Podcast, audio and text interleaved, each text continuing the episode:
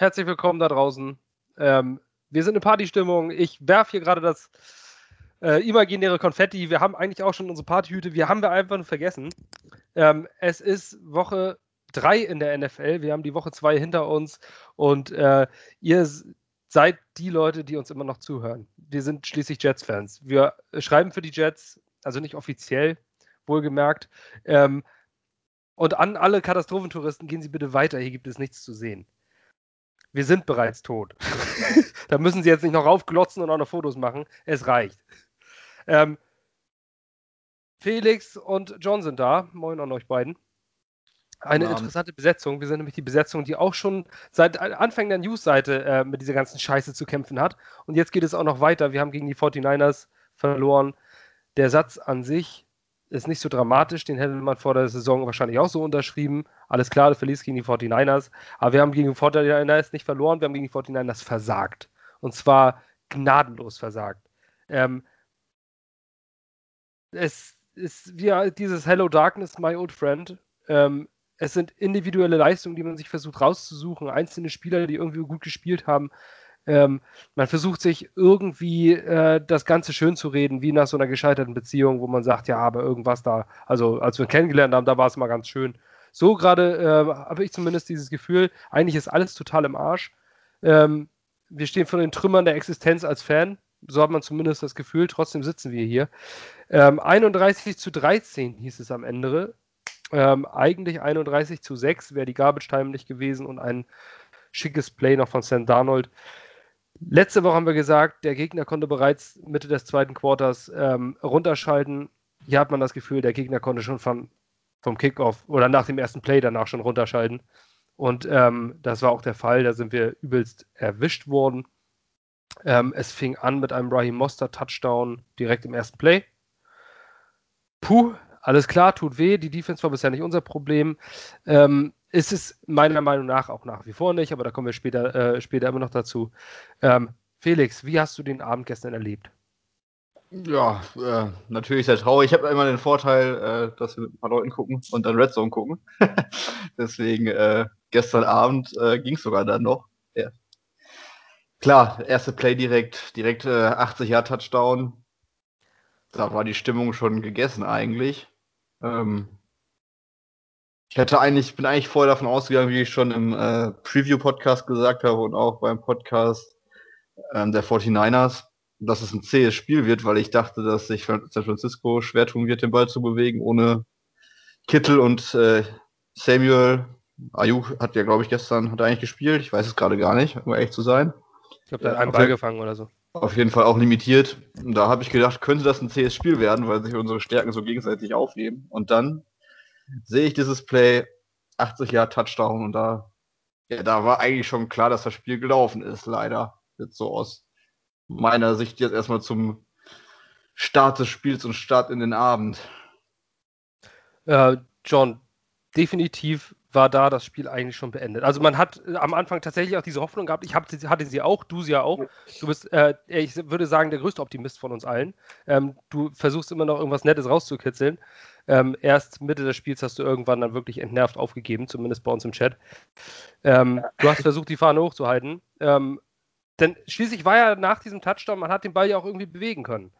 Äh, offensiv. Also ich glaube, es waren nachher vier von sechs First, ähm, also Third Down Conversions erst am Anfang und man hat äh, auch den Ball bewegen können mit, mit Frank Gore. Da hat man ja nur eindeutig gemerkt, Adam Gaze kann Le'Veon Bell nicht leiden. So, also ich glaube, das war jetzt der endgültige Beweis, weil den setzt er, den setzt er einfach, ich glaube, absichtlich falsch ein. Das kann ich, mittlerweile kann ich mir das wirklich nicht mehr anders erklären. Ähm, es ging danach weiter. Wie ging es weiter? Ja, Adam Gaze kann nicht nur Le'Veon Bell nicht leiden, Adam Gaze kann eigentlich das komplette Team nicht leiden, habe ich so das Gefühl. Weil, also wirklich, ich bin ja wirklich jemand, der in jedes Spiel, ja, der eigentlich seit der Jets-Fan ist, weil jetzt schon eine ganze Weile ist, in jedes Spiel reingeht und sagt, wir haben zumindest eine Chance. Wer Madden spielt, der kennt diesen komischen Satz von den Kommentatoren. Ähm, it's not rocket science, it's football. Und genauso gehe ich an jedes Spiel rein. Grundsätzlich hat man mal bei jedem Spiel so eine kleine Chance zu gewinnen. Die mag auch unter 1% sein, aber es gibt sie. Und das bringt mich jeden Sonntag wieder vor den Fernseher. So, jetzt haben wir letztes, letzte Woche ziemlich brutal von Buffalo auf die Fresse gekriegt, und zwar auf der ganzen Linie. Und jetzt gibt es zwei Arten von Teams, die darauf unterschiedlich reagieren. Es gibt gute Teams und ich sag mal mittelmäßige Teams, die gehen mit einer Motivation äh, an das nächste Spiel und fangen krachend an. Und es gibt uns. Und wir kriegen erstmal, wie gerade schon schön analysiert wurde, einen schönen 80 Yard Touchdown rein. Und danach es ist wirklich unfassbar. Äh, also wir bewegen den Ball eigentlich ganz gut. Deswegen habe ich auch nach diesem ersten Touchdown-Lauf gedacht, Wopsala, vielleicht schlagen sie zurück. Weil ja der erste, ne, der erste Drive, der war scheiße, aber der zweite Drive, der war ja relativ gut. Man hat dann Garoppolo wieder rausbekommen, also man hat ihn ja gesackt. Quinn Williams, gutes Spiel gestern gemacht. Ähm, man hat San Francisco zumindest nicht gleich schon wieder scoren lassen und so hat man sich den einen oder anderen Schlag geliefert. Und letztendlich waren wir aber zur Hälfte des zweiten Quarters schon wieder drei Scores hinten. Und das ist einfach unverzeihlich. Das ist gegen ein Team, das in das Spiel geht, klar, Defending NFC Champions etc. pp, aber trotzdem, das in dieses Spiel gestartet ist mit zwei absoluten Leistungsträgern auf der Offense, die nicht gespielt haben, in Samuel und in Kittel.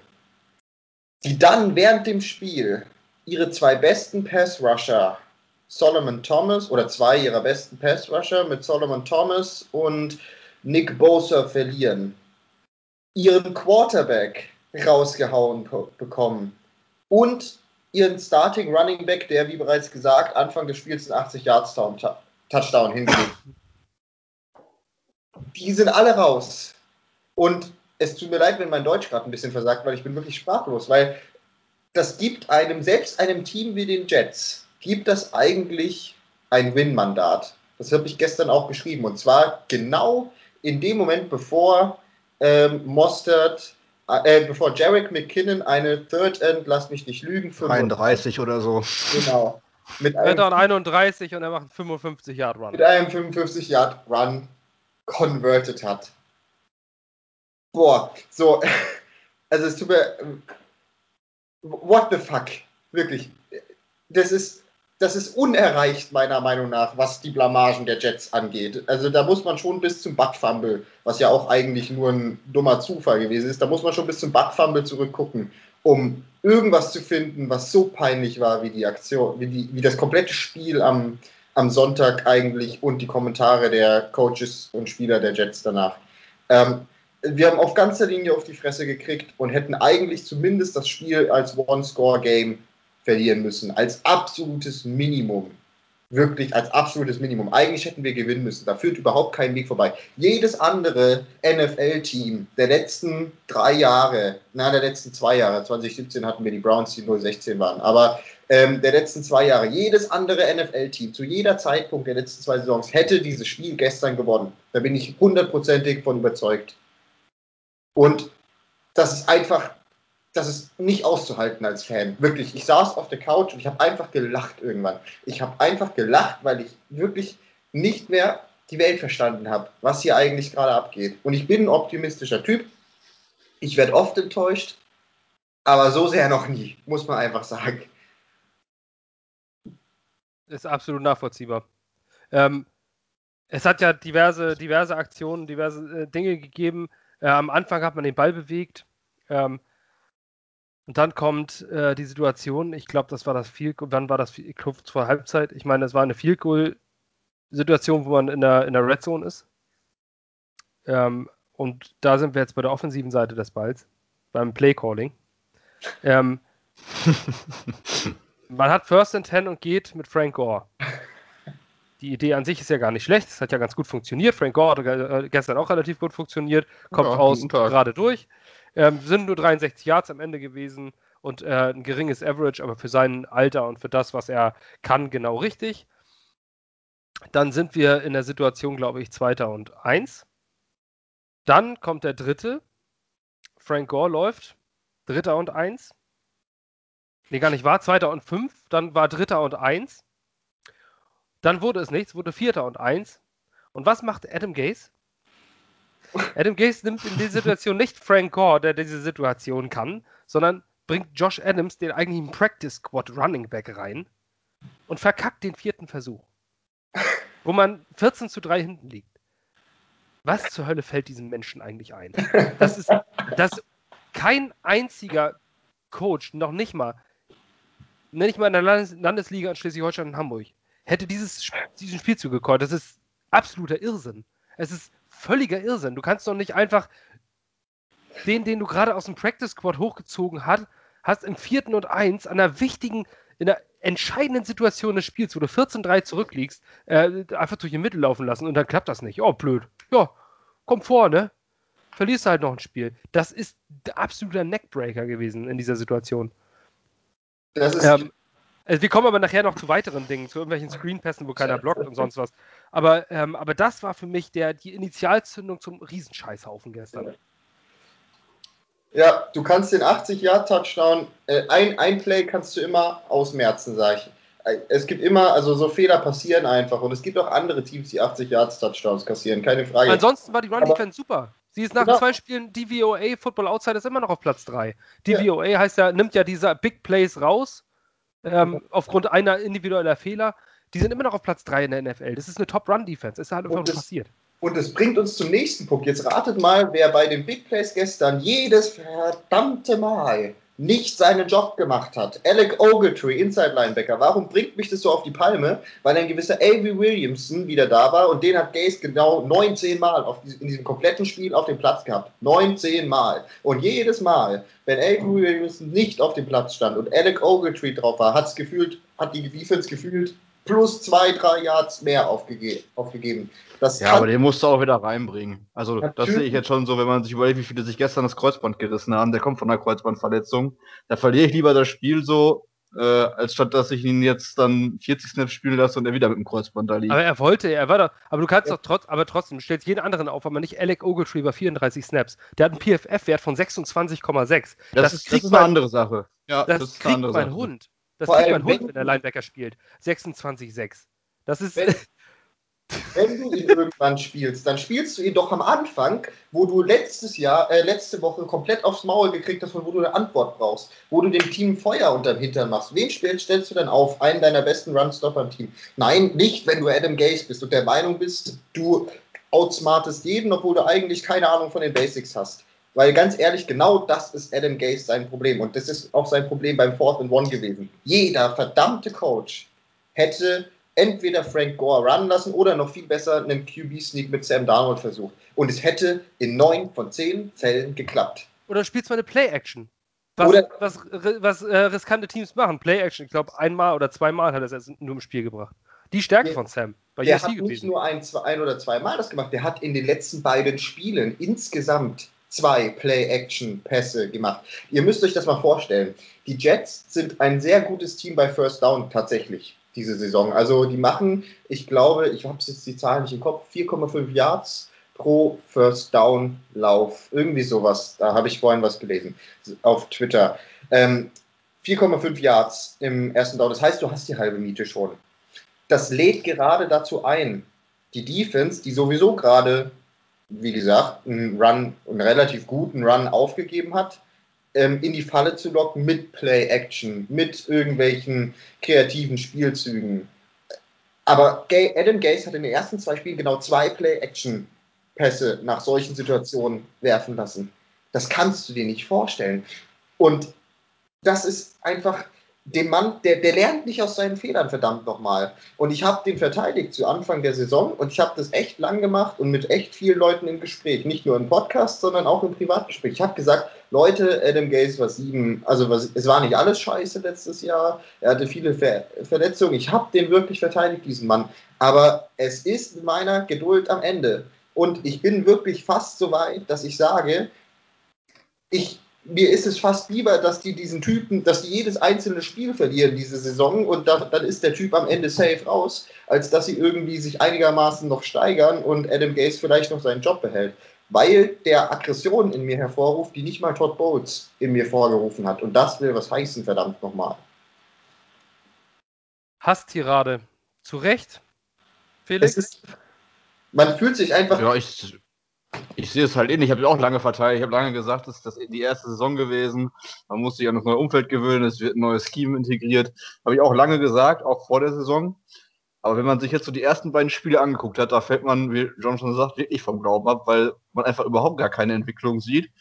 Und das sind ja jetzt nicht nur die Ergebnisse. Ich finde auch die Spieler, egal ob offensiv oder defensiv, vermitteln nicht den Eindruck, als wenn sie mit Feuer und Flamme so richtig über das ganze Spiel dabei sind. Ja. Als wenn die auch für den Trainer spielen würden. Habe ich nicht das Gefühl. Und spätestens da muss man sich dann auch Gedanken machen, ob man den Trainer wirklich behalten will. Also ich bin jetzt auch inzwischen beim Firegaze dabei. Ähm, keine Ahnung. Es gibt ja immer auch mal im Sport einfach Läufe, wo es scheiße läuft, aber wo man trotzdem das Gefühl hat, das Team strengt sich an. Das ist ein Team, das steht hinter dem Trainer. Im Fußball wird mir jetzt Werder Bremen letztes Jahr einfallen mit Florian Kofeld. Ähm, und das, das Gefühl habe ich einfach bei unserem Team weder offensiv noch defensiv. Als es da diesen 55-Yard-Run gab bei Dritter und über 30, ja, das war einfach nur Resignation. Da habe ich niemanden auf dem Feld gesehen, der da groß ausgerastet wäre, wo, keine Ahnung, wo man irgendwie das Gefühl hat, da ist Feuer drin, dass die das noch wieder ausbügeln wollen. Und das hatte ich weder in der Offensive noch in der Defensive. Ähm, von daher sollte eigentlich so schnell wie möglich äh, die Nachricht kommen, dass wir einen neuen Headcoach suchen oder erstmal Interimstrainer angestellt haben. Definitiv. Und also für mich ist die Initialzündung, und das muss ich jetzt einmal kurz, äh, kurz reinmachen, dass der entscheidende Part, der absolut entscheidende Part für mich, zu zeigen, dass Adam Gaze gewinnen scheißegal ist und dass diesem Team das auch alles scheißegal ist, war für mich der Zeitpunkt, als die Jets 24 zu 3 hinten liegen am Ende des dritten Quarters. Ähm, du liegst 24 zu 3 hinten und stehst bei viertem und sieben in der gegnerischen äh, im, in Enemy Territory. Ähm, was machst du? A, du spielst den Versuch aus. B, du spielst den Versuch aus. C, du spielst den Versuch aus. Oder D, du schießt ein Field Goal. Und machst aus einem Three-Possession-Game ein Three-Possession-Game. Er macht ein Three-Possession-Game. Das ist, unfass ist so unfassbar. Das, das ist nicht, also, man hat ja schon Todd Bowles für seine eigenartigen Entscheidungen, aber das war eine der bescheuertsten Entscheidungen, die ich im Football bisher erlebt habe. Neben diesem Fourth Down an äh, Josh Adams geben, das war schon ganz hart an der Grenze. Aber da ein Field Goal zu schießen, ist für mich das Bescheuerste, was es gibt. Das ist ja, ein, absoluter, ein absoluter Irrsinn. Da hättest du eher, wenn du schon ganz konservativ spielst, beim ersten vierten und One, wo du sagst, äh, das Field Goal schießen können. Ja, definitiv. Ja, das ist eine dann, dann machst du aus 14-3, 14-6. Das ist ein One-Possession-Game. Ja. Das kannst du, das kannst du ja. machen. Aber doch nicht in der Situation. Nee. Das, da, da, gibst du doch, da gibst du doch völlig auf. Was soll dein Team denn von dir glauben? Wenn ich als Spieler draußen stehe, dann sage ich, ich gebe hier alles, um den scheiß Touchdown zu machen. Und der ruft den Kicker aufs Feld. Genau. Und jetzt kommen wir zu dem zweiten Punkt, wo ich sage, Adam Gase ist einfach, boah, der ist nicht haltbar. Die Interviews, äh, das Interview im Nachhinein, nach dem Spiel, beziehungsweise jetzt heute, die sind jetzt erst vor, also ich weiß nicht, wir haben jetzt 20 Uhr, 21 Uhr am, am Montag, die sind jetzt vor, die laufen jetzt gerade diese Interviews und was ich bislang gesehen habe, ist einfach, das kannst, das kannst du dir nicht ausdenken. Es gibt, ich möchte da mal zwei, ähm, zwei Zitate ähm, hervorheben, beide zu jeweilig, ähm, zur jeweiligen Situation, die wir schon angesprochen haben. Äh, das erste ist von Sam Darnold und es ging um diesen Fourth and One. Und Sam Darnold hat sinngemäß auf Deutsch gesagt, ähm, es ist, ich darf in diesem Spielzug, das ist kein Spielzeug, wo ich audiblen darf, also wo ich den Spielzug ändern darf, wenn ich was sehe. Es gibt diese Spielzüge, wo ich es ändern darf, aber dort darf ich es nicht. Es ist meine Aufgabe, das Play zu exekuten, also das Spiel, äh, den Spielzug auszuführen, der gecallt wird. So, kurz sacken lassen. Fourth and One, ja. Wo, wenn nicht dort, lässt du deinen Quarterback ein Audible machen, wenn er etwas in der Coverage sieht, was ihm nicht passt? Wo, wenn nicht dort, verdammt nochmal? Bei einem All-Out-Blitz. Und da durfte er es nämlich auch nicht machen. Genau. Es gibt, ihr müsst euch das mal vorstellen, wie sehr Adam Gase Darnold eigentlich daran hindert, irgendeinen Progress zu machen oder irgendeinen Fortschritt zu machen. Der Typ darf, wenn er etwas in der Coverage sieht, was vielleicht Adam Gase in seinem Mastermind entgangen ist, der darf diesen verdammten Spielzug nicht ändern. Das müsst ihr euch einfach mal reinziehen, wie selbstverherrlichend und arrogant man sein kann als Head Coach. Wenn das jetzt Bill Belichick ist, okay, aber das ist verdammt nochmal Adam Gates. Der Typ hat einen 30-37 All-Time-Record als Head Coach, irgendwas in der Richtung. Da, da, bist du nicht in der Position, um deinem Quarterback irgendwelche Vorschriften zu machen darüber, wann der Spielzug geendet wird oder nicht. Schon gar nicht einem Mann wie Sam Donald, der meiner Meinung nach sehr gut darin ist, ähm, zu audiblen. Was man ja auch letzte Saison zum Beispiel gesehen hat oder davor schon unter Todd Bowles. Der zweite Ja. Kommentar, Ich frage mich einmal kurz dazu, was er machen würde, wenn Sam so einen Spielzug einfach audible. der bencht den, der bencht den 100%. Der schickt da David Fails raus. Ist mir scheißegal. Auf jeden Fall, ähm, der zweite Kommentar, diesmal von Adam persönlich, war, ähm, we try, also ich übersetze es wieder sinngemäß. Ähm, er hat gesagt, er wurde gefragt zum Ziel und er hat gesagt, mein Ziel in dem Spiel ist es, ein Third and Manageable zu machen. Das bedeutet also einen dritten Versuch und machbar hinzubekommen. Nein, verdammt nochmal, dein Ziel ist es, dieses Spiel zu gewinnen und dein Ziel ist es, eine Offense oder ein Team auf, auf das Spielfeld zu schicken, das competitive ist, das in der Lage ist, mit anderen NFL-Teams mitzuhalten. Dein, wenn du schon von vornherein mit dem Mindset reingehst, wir wollen einen Third Down und was weiß ich, Three and Four haben. Nein, ihr wollt kein, ihr wollt, am liebsten wollt ihr überhaupt kein Third Down haben. Am liebsten wollt ihr da ein First Down nach dem anderen hinbekommen. Was ist denn das für ein Mindset? Jetzt stellt euch mal vor, die Spieler stehen im Training und er erzählt denen das auch noch. Da, da, da, da wirst du doch verrückt. Also, das ist einfach das Zeug, was für ein Problem Adam Gase darstellt für die Jets momentan. Vom Mindset, von der Preparation, also von der Vorbereitung und von der Execution, dem Ausführen. Keine Frage, dass Pässe gedroppt werden und so weiter, das ist nicht Adam Gases Schuld. Aber er hat verdammt nochmal dafür zu sorgen, dass die Spieler, die diese Pässe droppen, dafür accountable, also ähm, dafür verantwortlich gemacht werden und dass die im nächsten Spiel vorbereitet dort stehen. Und die Spieler, die wir gestern gesehen haben, die waren alles, aber die waren nicht vorbereitet. Und zwar von vorne bis hinten nicht. Weißt du, was das Witzige ist? Wir spielen ja aber auch zu Hause gegen West Coast Team. Ja, letzte Woche haben wir die Raiders 34-3 abgezogen. Die sind ja auch lange angereist. Und da steht es zur Halbzeit 21-3. Du liegst 21-3 hinten. Nicht gut. also es läuft nicht so. Und dann nimm mal, setzt das Ergebnis wieder auf Null. Dann spielen wir plötzlich gegen ein Team mit Nick Mullins als Quarterback, der äh, auf Jordan Reed, okay, Jordan Reed war wirklich eine Maschine gestern. Ähm, da hat auch Marcus May wirklich schlecht ausgesehen. Aber, ähm, aber ansonsten haben die eigentlich nichts. Also selbst Nick Mullins hat ja keine, der hat ja keine Anspielstation. Das kommt ja dazu. Mhm. Raheem Mostert ist auch raus und die zweite Halbzeit geht 10-10 aus am Ende.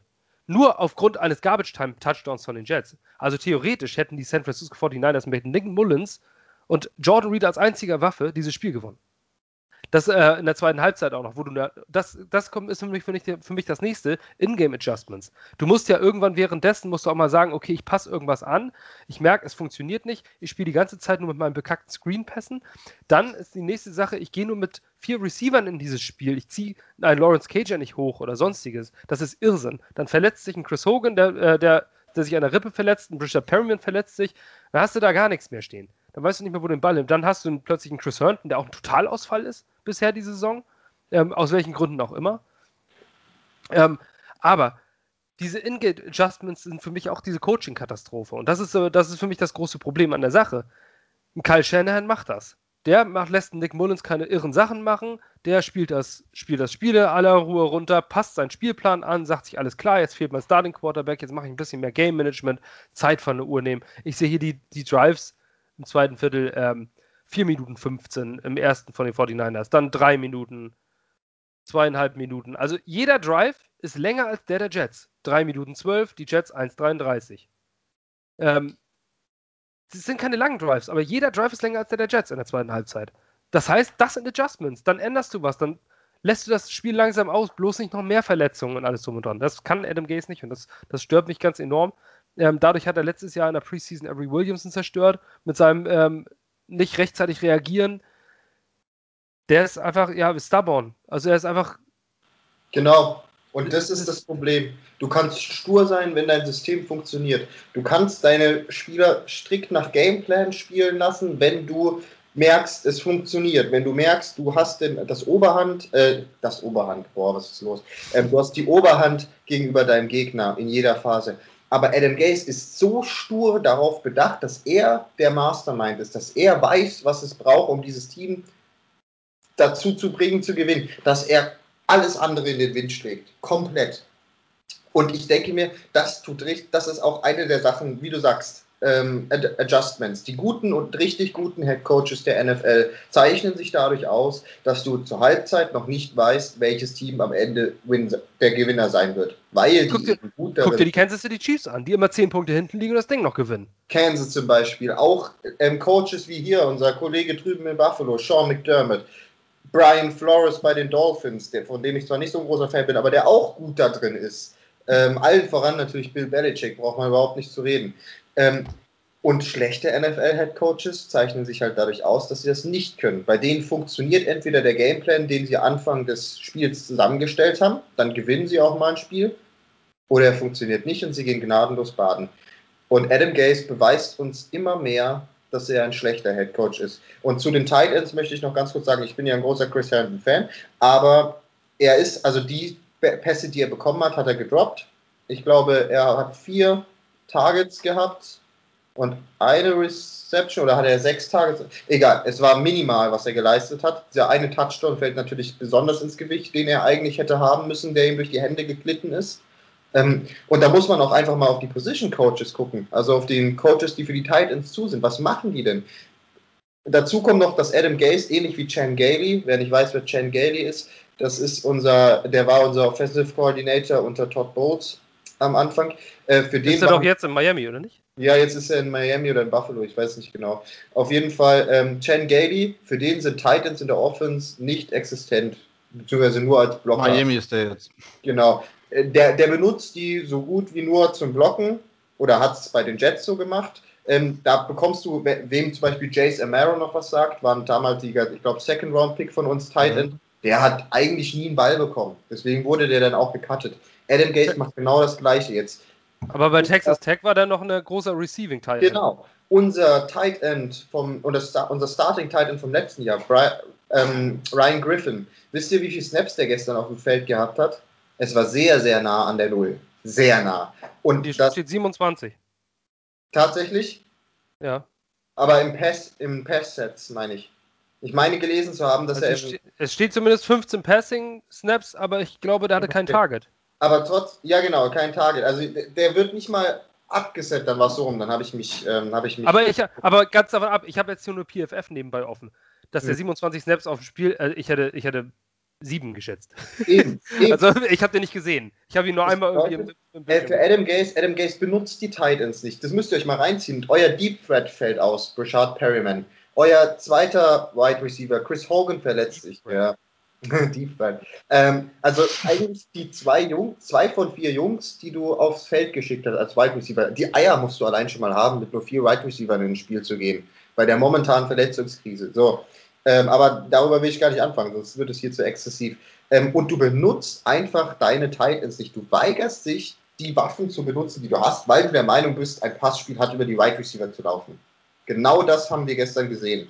Einen sturen Coach, der der Meinung ist, er ist schlauer als jeder andere und hat so und trotzdem Woche nach Woche auf die Nüsse bekommt. Anders kann Vielleicht man. will er ja auch einfach gefeuert werden.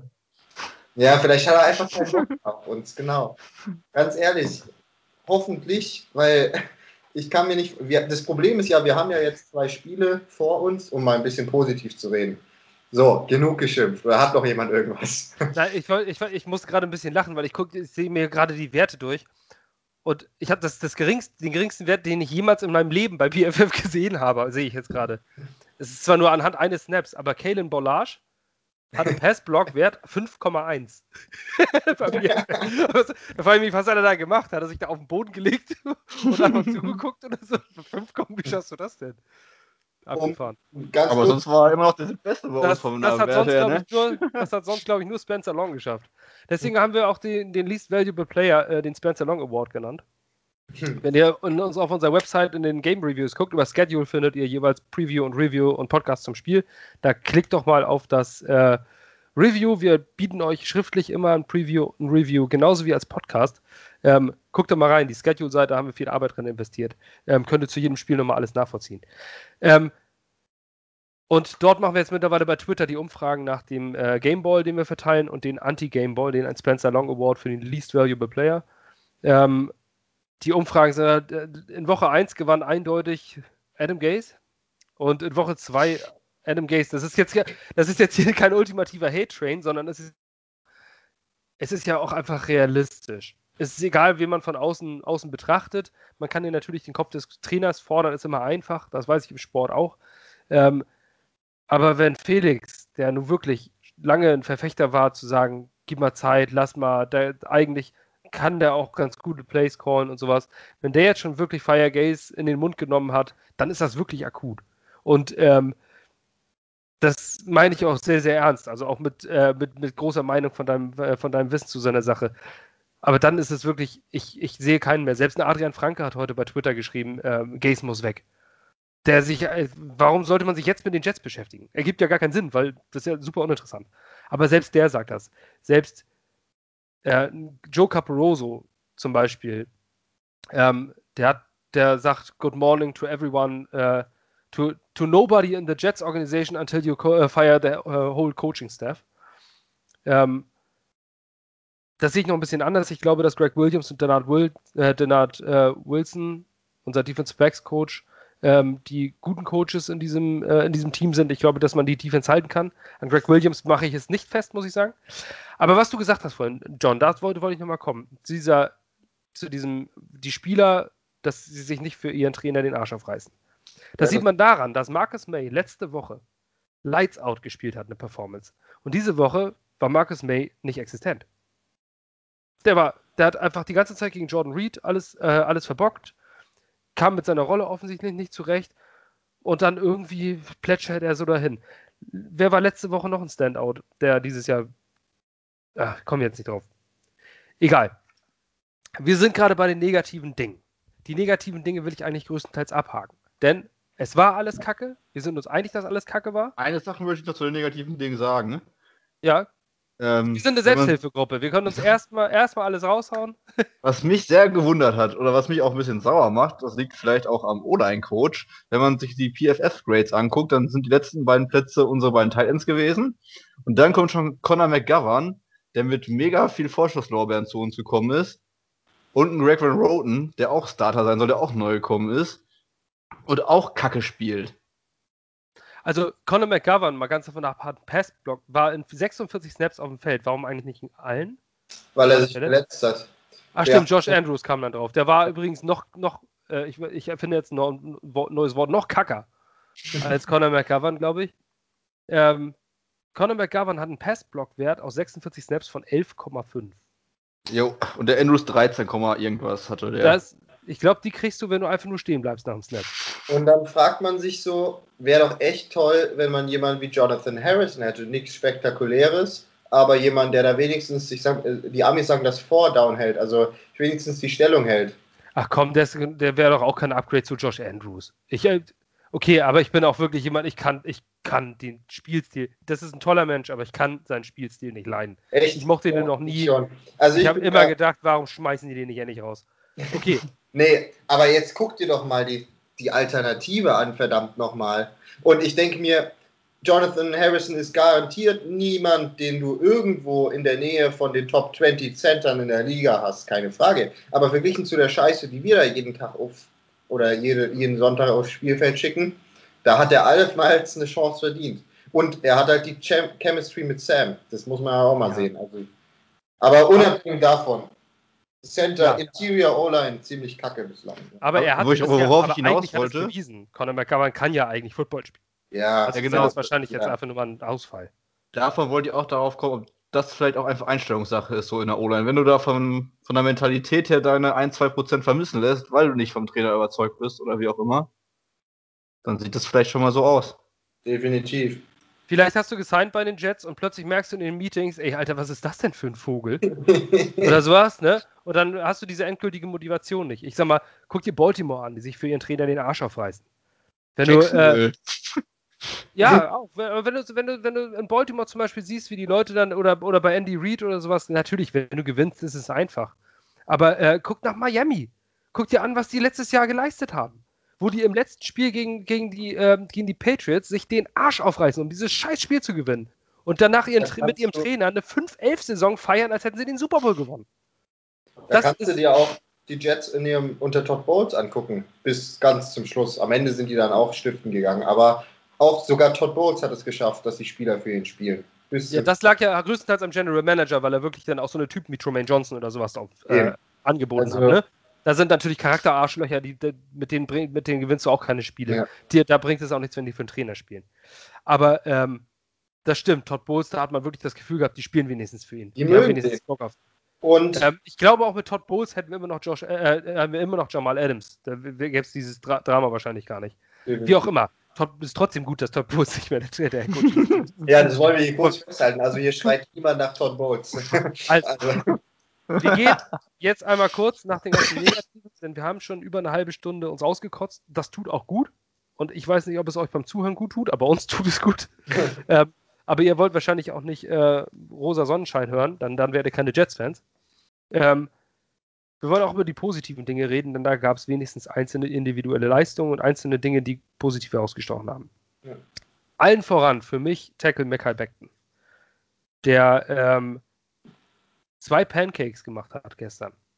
Einmal gegen Defensive Back, das, kann, das äh, schaffen viele Tackles, aber trotzdem im Deep Downfield, das war bei diesem Reverse Play, vor den, äh, wo er ganz, ganz tief im Feld ist. Ihr müsst das bei Twitter mal suchen. Da ist er relativ, da, nach dem da kam doch diese eine einzige, der eine einzige gute Play-Call, den, äh, den, nee, zwei gute Play-Calls hat Adam Gaze gemacht. Der eine war ein Play-Action-Pass, der komischerweise plötzlich funktioniert hat. Ähm, und der zweite war dieses Reverse-Play auf Josh Malone, meine ich.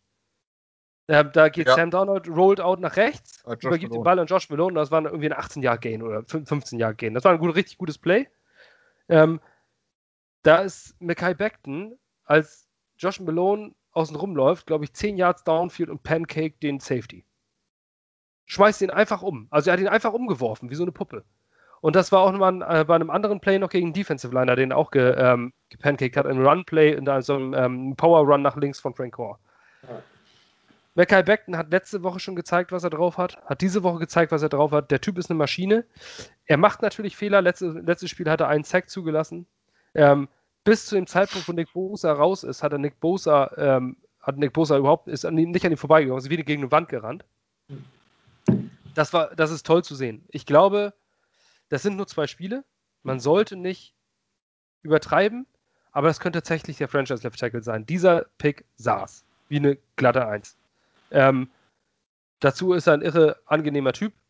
Ein, ein, äh, ein Segen ist seine Mutter. Ihr müsst bei Twitter Simeone Beckton Die ist so geil. Also wirklich, die, da gab es so unter anderem eine, diese eine Sache, wo, ähm, wo sie über Madden-Charaktere spielen. Die Spieler müsst ihr ja vorstellen, die jetzt hier rauskommen, die sind alle John, ich glaube in deinem Alter, die sind alle Anfang 20 irgendwo, ne? Ja. Ähm, das heißt, die sind mit ähm, Videospielen groß geworden und Mackay Beckton kommt, äh, irgendjemand sagte von wegen, von wegen, dass die Grafik so scheiße ist und von wegen, ich bin total hässlich oder hier, guck dir das mal an wie scheiße dann sieht, sieht dann Michael Beckton aus und dann sagt Michael Beckton, wait, I'm ugly? und das, das, nahm die Mutter zum Anlass, das zu retweeten mit dem Text, no, you're not. also seine Mutter ist original seine Mutter bei Twitter, die bei Twitter sogar noch bemuttert, die ist so großartig. Das ist Simeone Beckton, wie Simone, nur mit S-E, Simeone. Yes, ja. Zieht euch das rein. Das ist wirklich wert, ja. Das ist großartig. Wenn ihr gleich findet, unser offizieller Account folgt der auch, also darüber findet man sie recht schnell. Ja, also das ist wirklich geil, der, zu, äh, der, der zuzuschauen. Aber Mackay Beckton ist für mich der Bright Spot bisher in diesem Team ähm, über beide Spiele, denn sonst haben wir keinen gehabt, der über beide Spiele wirklich äh, konstant sehr gut war. Ähm, doch, Alex Lewis, zumindest laut PFF. Ähm, auch so, ja. Hat jetzt schon das zweite Mal ein 80er Grade gehabt. Ähm, es ist schön zu sehen, dass wir in den, äh, in den Top 3 Grades zwei Offensive Linemen und den Quarterback haben. Denn, Wunder, Wunder, Sam Darnold hat einen 86,2 Wert und damit den siebtbesten Quarterback-Wert des Spieltages von 32. 86,2 ist nah an einem Elite-Level. Da darf man sich jetzt wundern von gestern, hä, wieso das denn? Ich habe mir die Frage gestellt, ich habe heute die Frage auch bei Cool Your Jet, beim Cool Your Jet Podcast gehört. Was wäre denn, wenn Patrick Mahomes gestern das Spiel als Quarterback der Jets gemacht hätte? 33-13. vielleicht 33-16, weil dann vielleicht noch eine oder so. ja, aber das ist so ein interessant. Aber gut, bevor ich das, bevor ich das weit, weiter fabulis fabulisiere, ähm, Mackay Beckton, ähm, John, was sagst du zu seiner Leistung in kurz und knackig? Also, ja, genau, positive Sachen. Mackay Beckton muss man nicht drüber reden. Also, auch verglichen, ich habe mich ganz kurz umgehört, wie es, also man weiß ja, ähm, letzte Woche war er ja klar der beste Tackle von den Rookies. Also gab ja noch Jedrick Wills, Tristan Wirfs und jetzt lass mich lügen, Andrew Thomas heißt er. Ähm, da ist er klar der Beste gewesen. Diese Woche jetzt ist ein bisschen subjektiv, aber was man so auf Twitter liest, war er wohl auch der Beste zusammen mit Wills, also Jedrick Wills. Ähm, definitiv, also einer da bislang gibt es nichts, was einen, ähm, was einen ähm, vermuten lässt, dass der Beckton-Pick ein Fehler war. Definitiv. Also der hat ordentlich, der liefert ordentlich, auch zusammen mit Alex Lewis. Also die beiden halten die linke, linke Seite der Guard, der, die linke Seite der Line da gut. Ähm, woran mich tatsächlich, das kam mir heute in den Sinn, ähm, woran mich der Beckton, also diese gute, äh, im Allgemeinen Mikai Beckton so ein bisschen erinnert, ist an die Art und Weise, wie DK Metcalf damals letztes Jahr gesehen wurde. Das ist ja auch einer, der so unglaublich physisch ist und wo man aber meinte, ah, ob der das mit der Technik hinkriegt. Das gleiche hat man jetzt auch über Mackay Beckton gesagt. Brutales Monster von der Physis her, aber man weiß nicht so, ob es technisch klappt. Ähm, DK Metcalf hat abgeliefert, Mackay Beckton liefert bislang auch gut ab. Da kann man wirklich froh sein über den. Also, das ist top. Ähm, wen ich ebenfalls richtig gut fand, ähm, den Basti jetzt noch nicht angesprochen hat, Quinn Williams. Ähm, ja, zwei gleich, gleich. Wir bleiben gerade noch bei der Offense. Achso, oh, Entschuldigung. Ja, also ich finde ihn auch gut. ähm, denn bei der Offense möchte ich jetzt nämlich ja nochmal den Ball, Ball weiterspielen. Äh, Sam Darnold, wir müssen jetzt kein großes Fass aufmachen, das können wir immer noch in weiteren Podcasts. Ähm, denn der Name Trevor Lawrence schwebt schon überall, weil wir vermutlich den First Overall Pick kriegen. Also mich würde es, also wir werden auf jeden Fall einen Top 3 Pick bekommen. So viel ja. äh, sei Was? schon mal klar.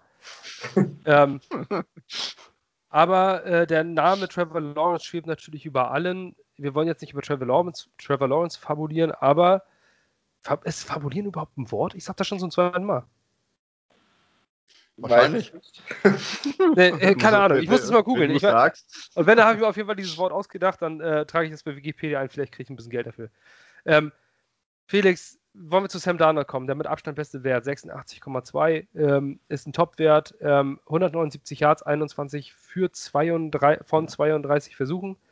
Ähm, drei von seinen Pässen oder vier waren so, glaube ich, glaube ich, sogar Drops, vermeidbare Drops. Also waren eigentlich alles gute Pässe. Der Touchdown-Pass auf Braxton Barris in Garbage Time war ein absolutes Beauty. Ähm, Felix, was sagst du zu seiner Leistung?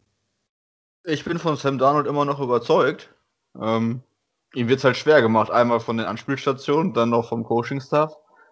Ich weiß nicht, was man groß erwartet. Vorhin, das, die Frage, was wäre gewesen, wenn man Holmes bei uns gespielt hätte, war nicht völlig ernst gemeint von mir, aber ich glaube, auch mit ihm hätten wir keine beiden Spiele gewonnen. Das ist halt einfach so.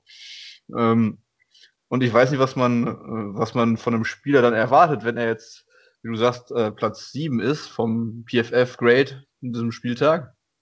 Und das Team an sich das schlechteste Offensivteam überhaupt ist, dann ist ja einfach zu rechnen, woran das liegt, dass das nicht am Quarterback liegt. Und äh, wenn das Problem auf der Bank sitzt, dann kann man das auch erstmal nur auf der Bank lösen und nicht mit den Spielern auf dem Platz. Also. Und das ist einfach das Dramatische, dass man jetzt nach dem dritten Jahr immer noch eigentlich, man weiß, dass Sam Darnold, diese Sam Darnold-Meter habe ich mal bei äh, Twitter aufgestellt. Du weißt immer noch nicht so ganz was und, und mhm. ist er vielleicht doch The Man. Ähm, viele zweifeln natürlich. Aber ich finde es, was John auch bei uns in der Gruppe intern geschrieben hatte, eine Katastrophe, ähm, dass man sowas immer an den Quarterback festmacht. Es ist ähm, ja. nämlich, also viele erwarten einfach und viele sind, das sind aber auch Leute von außen. Man muss jetzt auch nicht äh, immer total in der Materie stecken. Man muss auch gar nicht erwarten, dass man eins der schlimmsten, eins der Unwörter für mich ist, du hast keine Ahnung in der deutschen Football-Szene. Das ist für mich einer der schlimmsten Unwörter überhaupt. Dieses, wer mehr Ahnung hat. So irgendwie, als würde man davon im Leben was erreichen. Also, man muss jetzt nicht viel Ahnung haben, aber eine Sache, die mich an dieser Football-Community stört, nicht nur an der deutschen, insgesamt, ist, dass man zu viel am Quarterback festmacht. Das immer zu viele, Spieler. Ja, genau. Also ein Quarterback, die Quarterbacks sind abhängig vom System. Guckt euch mal Buffalo an. Josh Allen, ist kein besonders guter Quarterback, individuell. Er ist, er spielt aber diese, diese Saison bisher, ist er in MVP-Form. Der spielt Lights Out. Der hat gestern eine Leistung gebracht. 400 Yards, vier Touchdowns, lange Pässe, die, weil er einfach die Leute dafür hat. Das Team um ihn wurde herum aufgebaut. Deswegen fühlt er sich gut. Er geht gerne auf den Platz. Er hat die Zeit. Er kann Plays machen. Und plötzlich sieht Josh Allen aus wie Ja, MVP-Style Quarterback. Und Bestes Beispiel ist auch Mike, Mike Glenn. Was Mike Glenn denn mit den Bears im. Also waren die sogar in Finals, Conference Finals? auf jeden Fall waren sie Championship. Games? Ich meine Championships Games sogar bei den Bears und ist auch, wenn überhaupt, ein gehobener Backup-Quarterback. Also es geht. Jimmy Garoppolo zum Beispiel ist auch kein Top-Quarterback. Das ist ein Game Manager, ein Elite-Game Manager. Ja. Und ich glaube auch an Sam Darnold sollte man diesen Anspruch haben. Sam Darnold ist kein Russell Wilson. Wird er auch nie. Und Sam Darnold ist auch kein Patrick Mahomes. Aber Sam Darnold ist ein Jimmy Garoppolo-Typ. Jim, er ist jemand, der dieses Spiel managen kann. Er macht wenig, immer weniger Fehler. Überleg doch mal, er ist so Turnover, Turnover. Letztes Jahr waren es viel weniger. Dieses Jahr, letzte Woche eine Interception. Blöd. Diese Woche gar nichts. Also es geht. Also er ist jetzt. Aber das, ich finde, man sollte einfach nicht zu viel daran festmachen. Man sollte nicht Sam Darnold jetzt vom Bus werfen, weil was erwartet man denn? Ja. Sam Darnold kann dieses Spiel für mit, kann, we, zu wem soll er werfen? Er kann nicht gewinnen mit, mit so einem Team.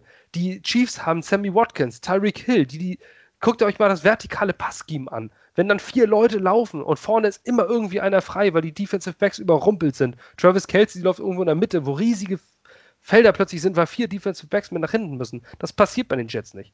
Das passiert bei den Jets nicht, weil die Wide Receiver Position scheiße adressiert worden ist und das passiert bei den Jets nicht, weil Adam Gase ähm, Vorhersehbar blöd ist. sein Team aufzubauen oder zu blöd ist, die richtigen Leute zu holen und statt so eine Knalltüten wie Kalen Bollage da holt, die sogar in Miami rausgeflogen sind oder irgendwelche alternden Typen da Chris Hogan hinstellt. Okay, der war gestern jetzt nicht so kacke, aber mit Chris Hogan gewinnst du halt auch keinen Super Bowl. So, das sind, Sagt das mal den Patriots. ja, als, Additional Piece, ja. Als, also wenn du jetzt vier gute hast, dann kannst du den noch ganz gut reinstellen. Aber nicht so eine Leute als Zentrum. Definitiv. Es ist einfach, es ist einfach ein mega Missmanagement, was da passiert. Ähm, Sam Darnold ist im dritten Jahr. Ähm, siehe Ryan Tannehill, der ja auch schon als Bust gesehen wurde, Injury Prone, der kann ja gar nicht so viel. Escape vom Adam Gase und zack ist Ryan Tannehill plötzlich. Äh, habt ihr habt ihr das Titans-Spiel gestern gesehen? Mhm. Tannehill war großartig, absolut großartig. Letztes, letzte Saison hatte die Titans mit, äh, mit ins Championship Game geführt. Also Definitiv. Escape from Adam Gase. Liebe Jets, Escape from Adam Gase. Es ist wirklich wichtig, jetzt und nicht später. Du kannst auch nach Woche zwei einen Trainer entlassen. Es schadet, jeder weitere Tag mit Adam Gase schadet diesem Team und schadet vor allem unserem Franchise Quarterback, für den wir einen Third Overall Pick aufgegeben haben. Und wenn du so weitermachst, dann hast du auch irgendwann, dann hat auch irgendwann, ähm, dann fordert auch irgendwann Quinnen Williams einen Trade nach einer geilen Saison. Oder Marcus May will nicht mehr unterzeichnen hier. Was soll denn Marcus May denn hier halten? Warum sollte denn jetzt einen Vertrag unterzeichnen? An seiner Stelle würde ich es nicht machen. Da bist du doch lieber ein Jamal Adams, der jetzt bei den Seahawks mit 2-0 steht, geile Spiele macht, immer in der Primetime irgendwo zu sehen ist. Das ist doch viel geiler als, Sp als Spieler. Ich, ich sehe das nicht, dass Marcus May jetzt noch einen dicken Vertrag unterzeichnet. Dem stehen noch alle Türen offen. Und du musst sowas, du musst jetzt die Reißleine ziehen. Es hat bei den Browns funktioniert in der katastrophalen Saison, als sie Freddie Kitchens damals, glaube ich, entlassen haben und Greg Williams dann. Jackson. Wer war das? Hugh Jackson, genau. Katastrophaler Headcoach. Ähm, Greg Williams hat übernommen. Greg Williams ist der Typ Interimstrainer und den musst du jetzt da einsetzen. Was du darum baust, scheißegal. Schlechter kann es nicht werden. Setze Jim Bob Cooter ein, der schon mal, äh, übrigens lustiger Name, den bei den Detroit Lions, ähm, der bei den Detroit Lions schon mal suboptimale Offensive Coordinator war. Aber alles ist besser als Gaze und Dowell Loggins. Es geht nicht mehr. Und ich weiß nicht, was mit Christopher Johnson nicht stimmt. Ähm, Adam Gaze ein geheimes Sextape oder sowas besitzt von den Johnsons. Aber es ist, äh, das ist doch nicht mehr normal, dass er nicht entlassen wird. Dass der jeder, es gibt keinen einzigen, es gibt keinen einzigen mehr. Ich habe das heute im Twitter-Universum überall gesehen. Es gibt keinen einzigen mehr, der sagt, Adam Gaze, äh, man sollte ihm noch eine Chance geben. Keinen. Warum der Owner? Ja, Das kann doch nicht also- finanziell bedingt sein. Der Typ ist Multimilliardär.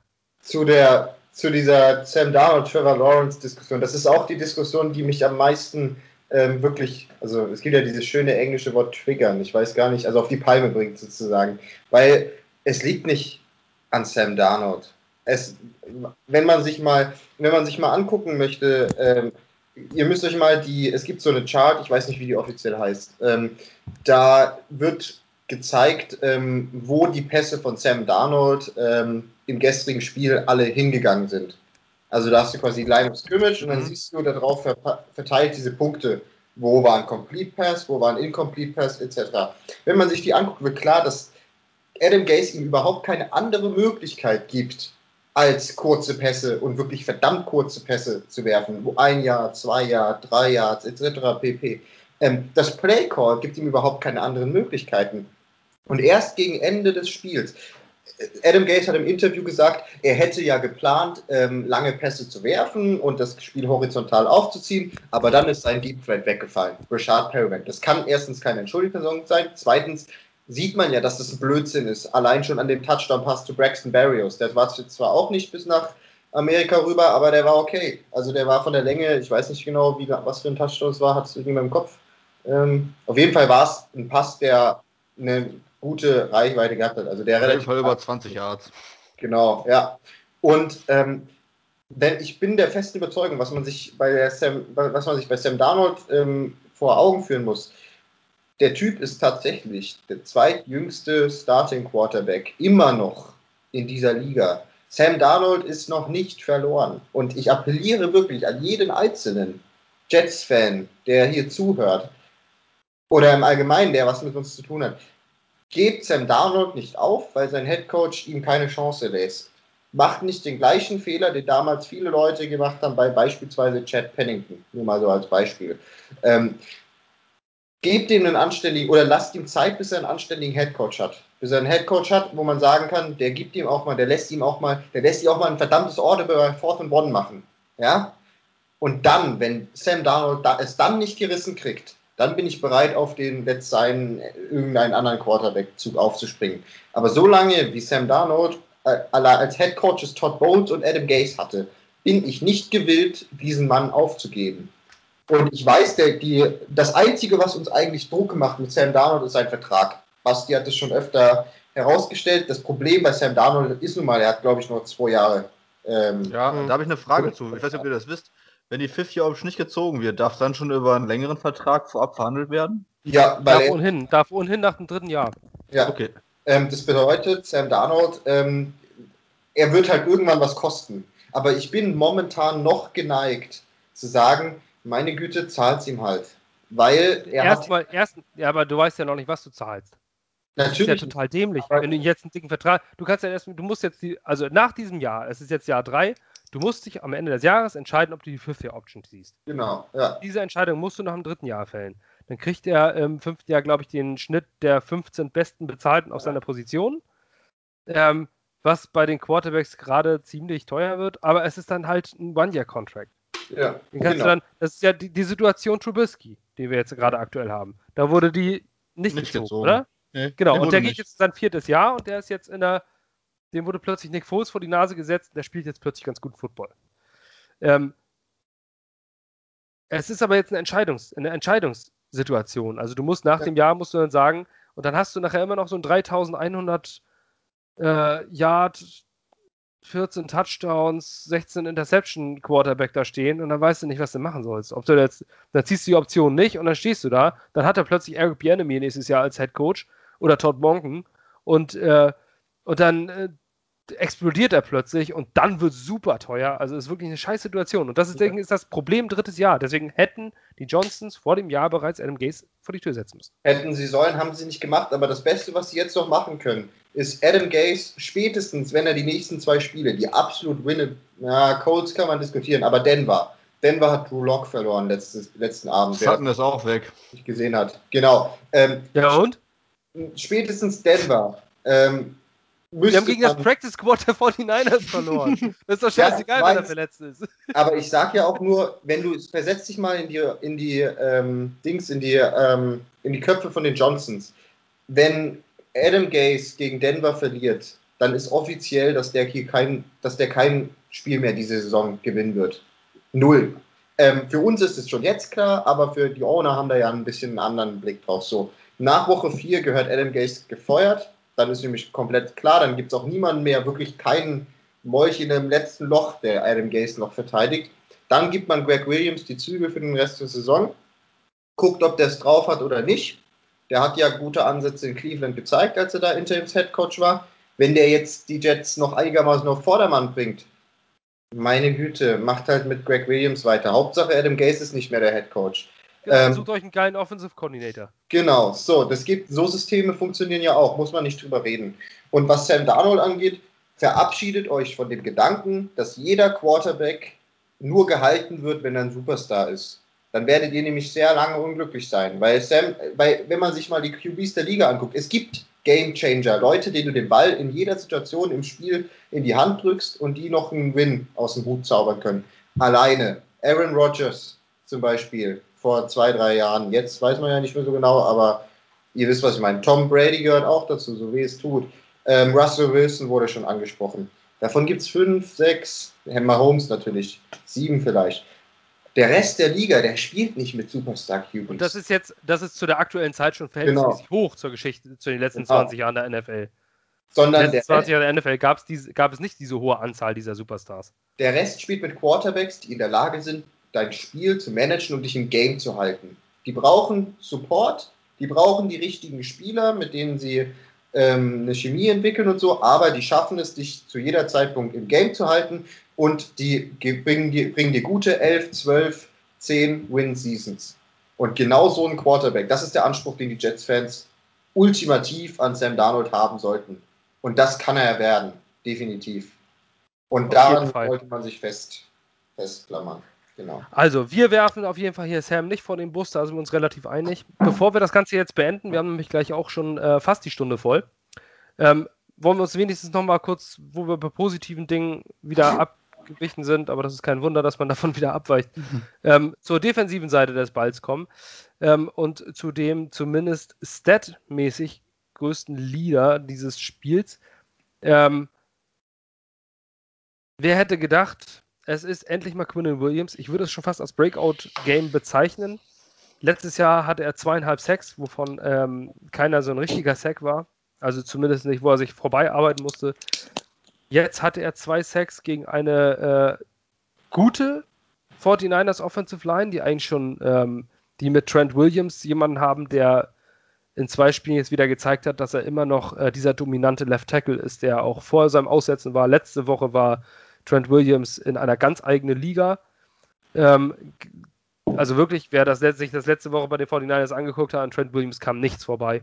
Ähm, gestern war er gut und äh, gegen eine gute Offensive Line hat Quinn Williams zwei Sacks hingehauen.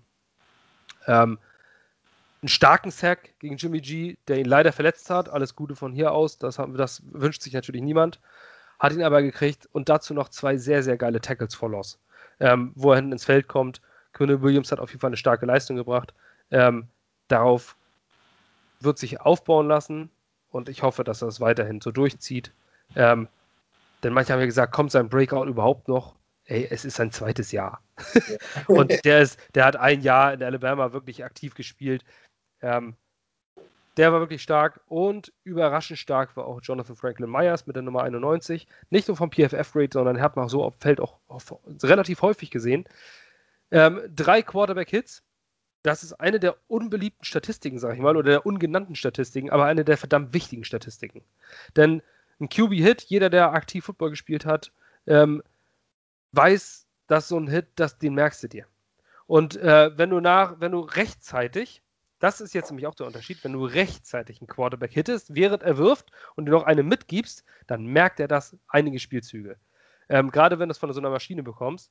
Wenn du es nicht richtig machst, dann heißt du Henry Anderson und hast wie letztes Jahr schon gegen Josh Allen, dieses Jahr auch eine katastrophale, wirklich absolut genickbrechende äh, Roughing the Passer, unnötige Roughing the Passer Penalty. Es hätte übrigens auch eine gegen Sam Darnold geben müssen.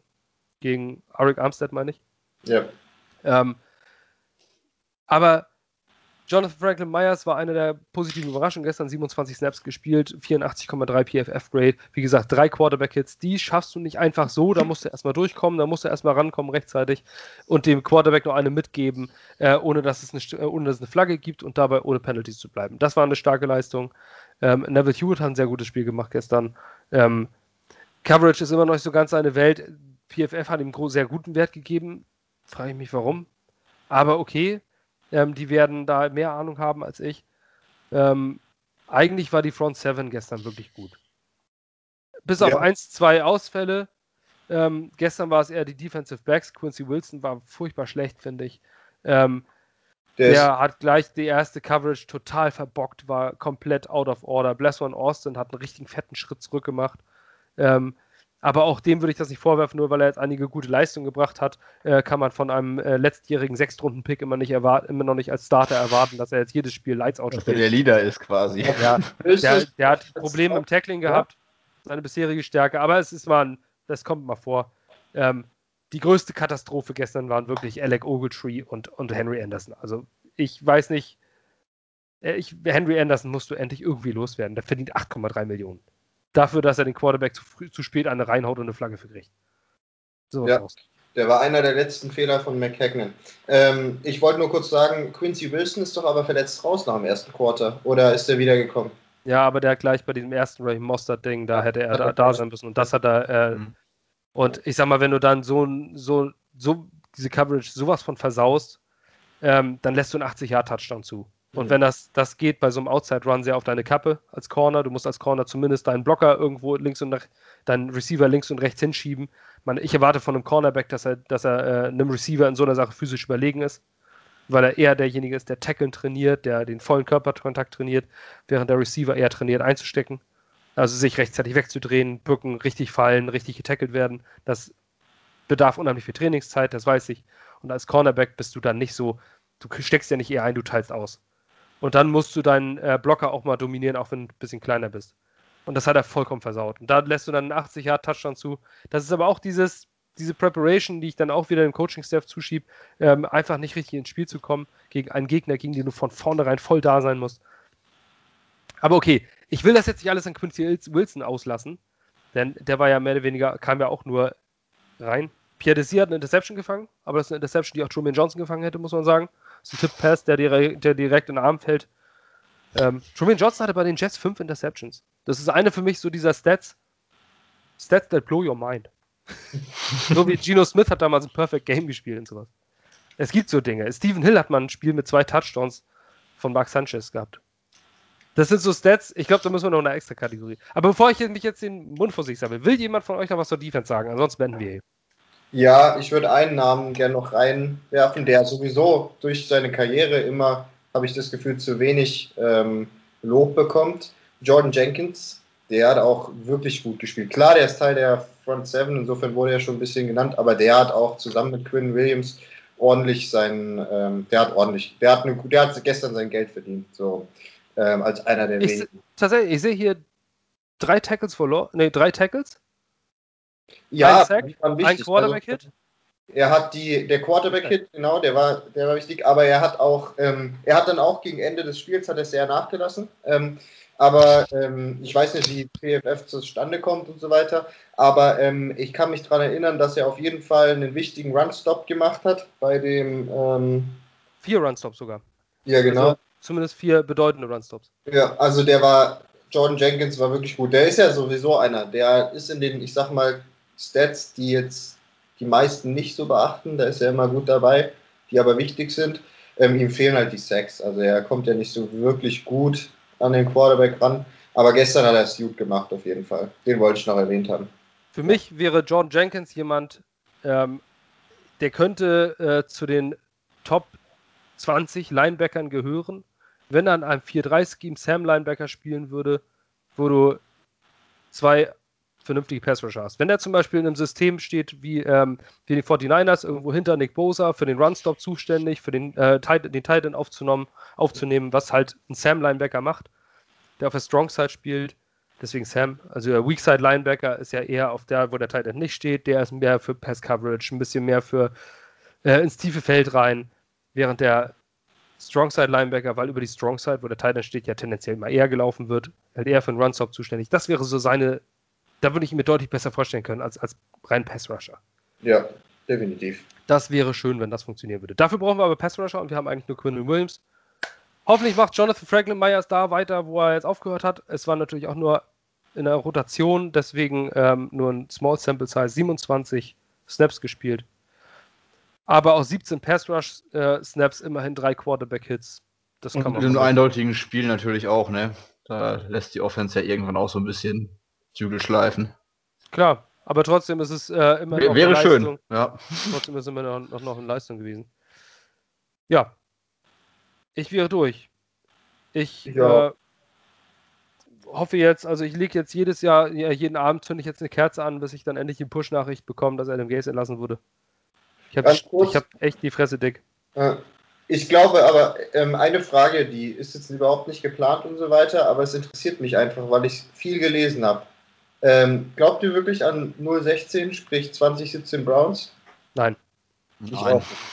Ich denke, also die Jets sind die sind richtig scheiße, aber irgendwann werden sie es schaffen, ein Spiel zu gewinnen. Wir sind nicht auf dem Level von den 2017 Browns und auch nicht auf dem von den 2008 Lions, wenn ihr euch die mal angeguckt habt. Nein, wir haben einen Quarterback, wir haben einen mhm. Left Tackle, wir haben einen Defensive Tackle, wir haben, wir haben diese Pieces, und wir haben einen guten Defensive Coordinator.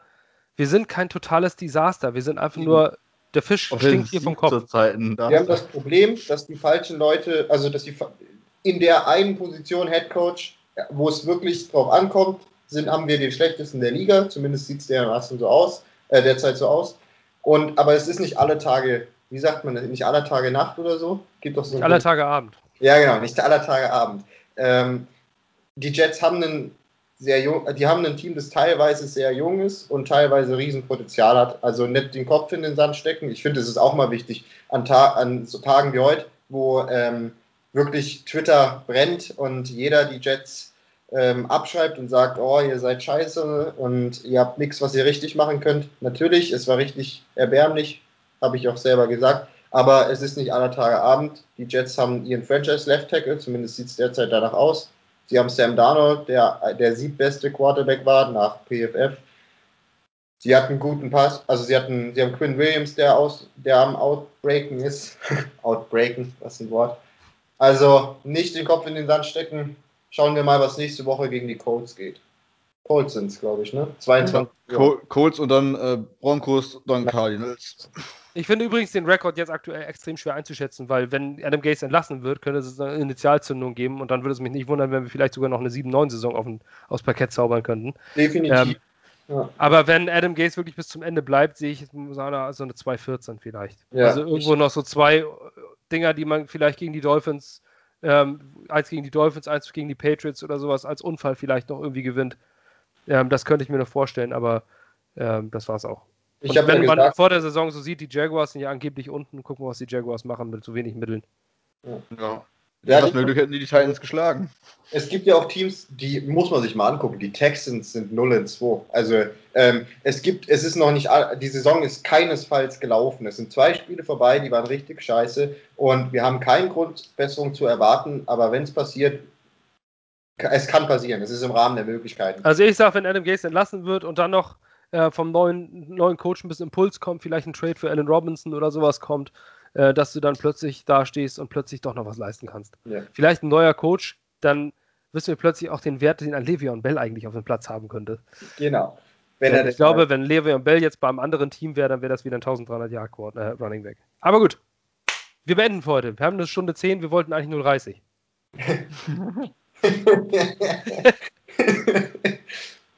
tapfer, tapfer, wenn ihr euch das angehört habt. Ähm, ich danke allen fürs Einschalten. Ich danke dafür, dass ihr uns die Treue haltet. Äh, wir tun es auch. Wir schreiben weiterhin für die Jets. Wir werden weiterhin Reviews und Previews schreiben, auch wenn es weh tut. Ähm, lasst uns doch mal einen Daumen mehr, mehr da oder mein Herz in den Kommentaren. Darüber freuen wir uns, denn es ist wirklich ein tougher Job, den wir zurzeit ohne, den wir komplett ohne Bezahlung machen. Ohne Werbung. Soll, Nächstes Mal sollten wir mit dem Aufruf anfangen. Ja, ohne Clickbait, ohne Werbung, ohne Spendenanfragen, gar nichts. Wir wollen einfach nur, ähm, ja, Liebe. wir wollen einfach nur äh, weiterhin über die Jets schreiben und es ist wirklich tough. Deswegen wäre es schön, wenn ihr uns ein wenig Nettigkeiten rüberschickt. An die Girls da Das drauf. war jetzt ein bisschen erbärmlich. Ja, das stimmt. Ich kann mir. Ich glaube, ich muss das jetzt schnell beenden. Einen guten Start in die Woche und bis nächste Woche zum Großspiel. Hau rein. Tschö.